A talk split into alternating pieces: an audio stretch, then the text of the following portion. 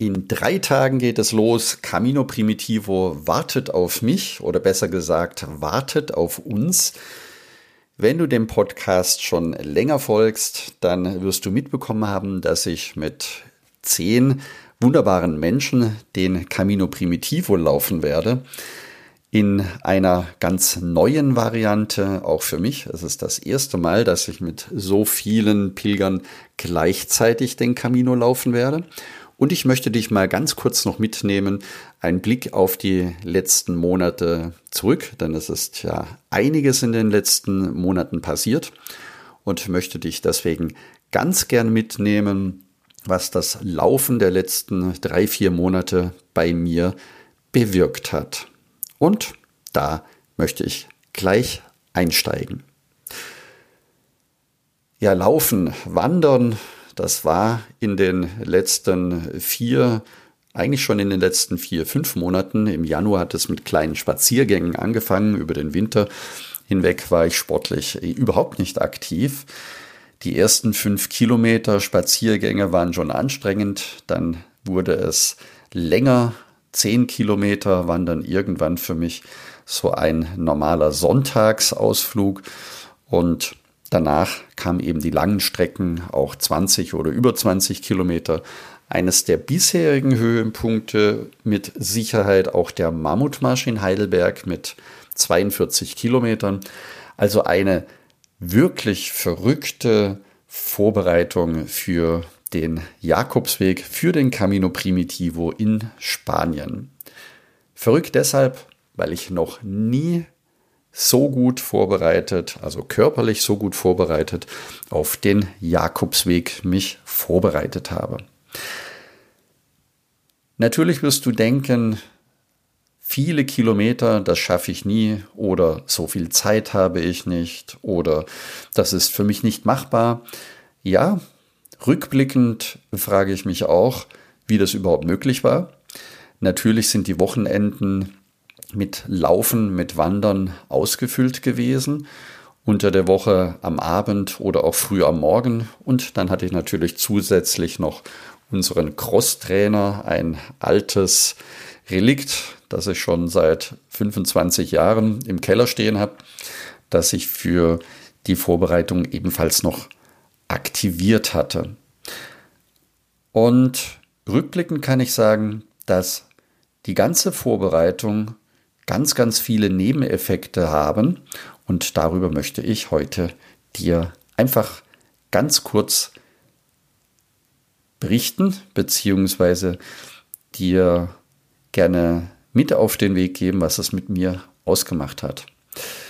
Rückblickend kann ich sagen, dass das Laufen für mich eine unglaubliche Quelle von Energie und auch von positiver Stimmung war und auch ist. Das heißt, ich habe durch das Laufen einen Nebeneffekt gelernt, der aus heutiger Sicht überragend ist. Das ist eine mentale Entlastung durch das Laufen. Das heißt, wenn der Kopf stark am Arbeiten und viel am Denken ist, wenn du mit deiner Arbeit selbst sehr stark unter Stress stehst, dann ist Laufen so etwas wie eine totale Entspannung und über mehrere Wochen oder mehrere Monate hinweg kann, kann dadurch auch eine unglaubliche mentale Stärke und ein Durchhaltevermögen nicht nur beim Laufen, sondern auch bei deinen Alltagsthemen entstehen. Die mentale Stärke ist nicht nur nötig, wenn ich abschweife, während der Arbeit oder überhaupt in unterschiedlichen Situationen, sondern sie ist auch oft ausschlaggebend bei Krankheiten oder bei schwereren Themen, die dich gesundheitlich beschäftigen. Da kann mentale Stärke auch unglaublich nützlich sein. Und das habe ich durch die vielen Wanderungen der letzten Wochen und Monate an meinem eigenen Gedankengut und an meinen eigenen Einstellungen wunderbar bemerken können. Es ist auch so etwas wie ein Flow, ein Fließen, ein Flow-Erlebnis und das Gefühl der Freiheit, die beim Laufen in mir entstanden sind. So etwas wie Grenzen überwinden, das heißt auch mein eigenes Potenzial entdecken. Damit meine ich nicht nur die körperliche Physis, das heißt, dass von Lauf zu Lauf und Wanderung zu Wanderung der Körper sich daran gewöhnt hat und dadurch auch mehr leisten kann, sondern damit meine ich auch das, was in unserem Denkapparat passiert. Wenn du viel Denker bist und deine Gedanken manchmal nicht abschalten können, dann ist Laufen aus meiner Sicht oder für mich zumindest die beste Medizin dafür gewesen.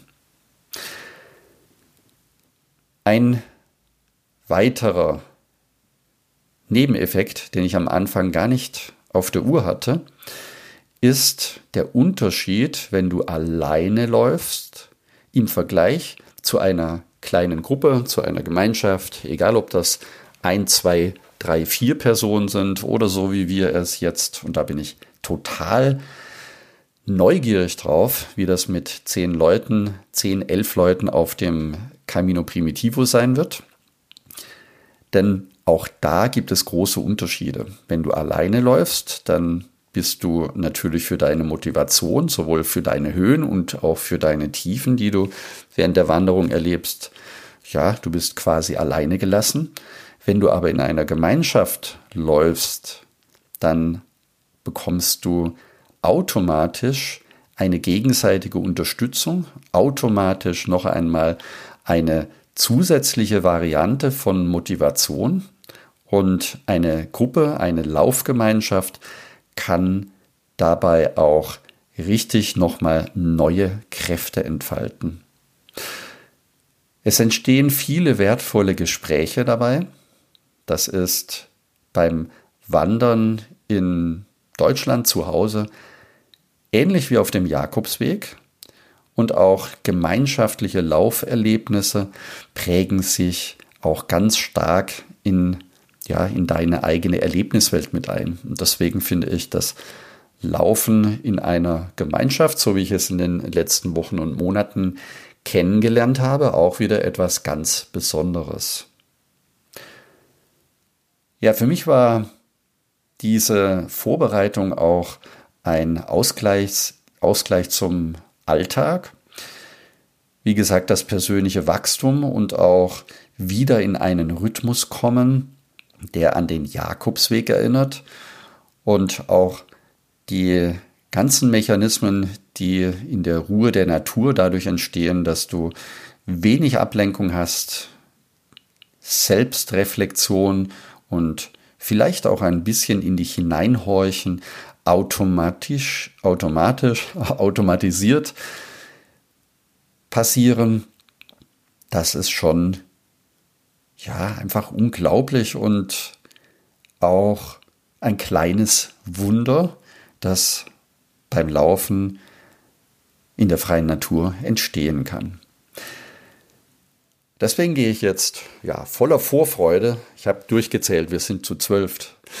Ähm, voller Vorfreude auf den Camino Primitivo und möchte dir auch erstens gerne empfehlen, zu Hause zu laufen. Du brauchst nicht unbedingt auf den Jakobsweg warten.